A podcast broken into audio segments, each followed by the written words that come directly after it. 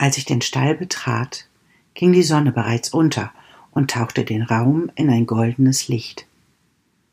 Die Strahlen suchten sich ihren Weg durch die staubigen Fenster, und ein leichter Nebelschimmer machte den Eindruck geheimnisvoll. Willkommen bei Mutmädchen. Mein Name ist Sibylle und ich freue mich, dass du hier bist.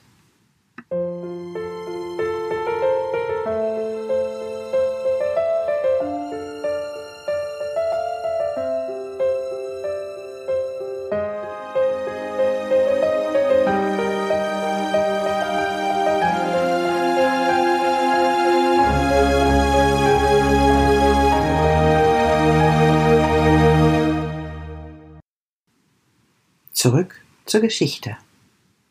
In diesem Licht war der Stall ein zauberhafter Anblick. Ich blieb stehen und dann sah ich sie. Grün schimmernd und riesig flog sie umher, als wollte sie die restliche Sonne genießen. Schnell und doch irgendwie ruhig flog sie wendig vom Licht in den Schatten und zurück ins Licht. Eine riesige Libelle flog im Stall umher. Ein perfektes Bild. So schaute ich ihr wie im Traum zu. Und plötzlich, ganz ohne darüber nachzudenken, hob ich beide Arme seitlich an, so als könnte ich selber auch fliegen, als würde ich meine Flügel ausbreiten. Langsam bewegte ich mich vorwärts auf sie zu, die beiden Arme so seitlich ausgestreckt. Sie änderte die Richtung und kam direkt auf mich zu. Mein Herz begann laut zu schlagen. Vor Aufregung, vor Freude und ein ganz klein bisschen Angst hatte ich auch. Sie war wirklich riesig. Völlig kontrolliert schien sie in der Luft zu wenden, um dann unter meiner Handfläche zu landen. Sie war länger als meine ganze Hand, und so schien sie da über Kopf zu hängen und mich zu beobachten, während sie eine Pause machte.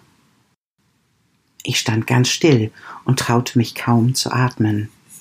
Ein bisschen gruseliges Gefühl war das schon, wie dieses große Tier da unter meiner Hand hing. Und im nächsten Moment ließ sie einfach los und flog erneut um ihre Jagd fortzusetzen. Mit einer unglaublichen Leichtigkeit bewegte sie sich durch den Raum, wendete immer dann, wenn es notwendig war. Schnelle Richtungswechsel schienen für sie ganz einfach zu sein.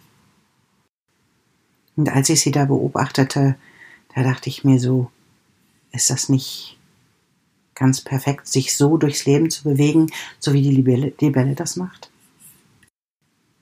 Ganz aufmerksam im Moment zu sein und die Richtung zu wechseln, wenn es notwendig ist? Hatte ich nicht gerade im Moment selber mich dieser Situation hingegeben und meine Arme ausgebreitet, um der Libelle einen Landeplatz zu bieten? Was brauchen wir, um so im Leben zu sein, war meine Frage, die ich mir danach gestellt habe. Was brauche ich, um dem Leben so zu vertrauen dass ich mich einfach dem Moment hingeben kann und das tun kann, was gerade im Moment erforderlich ist. Nicht alles vorab zu planen, sondern locker in den Knien zu bleiben, damit ich aufs Leben reagieren kann, wenn die Situationen eintreten.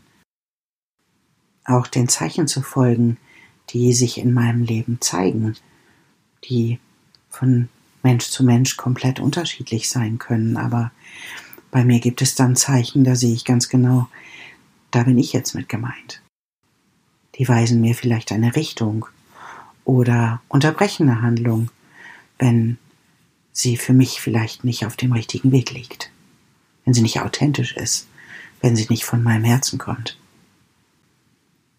Wie wäre es, wenn ich dem Leben einfach vertraue und meine Arme ausbreite und dem Leben damit signalisiere, dass ich ein Teil davon sein will, dass ich bereit bin, mich hinzugeben, dass ich bereit bin, das zu tun, was gerade erforderlich ist, sei es nun innezuhalten oder sich hinzugeben oder vielleicht sogar wenden und die Richtung wechseln.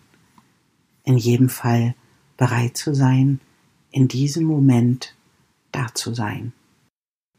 Wenn ich die Flügel ausbreite, dann mache ich mich sichtbar.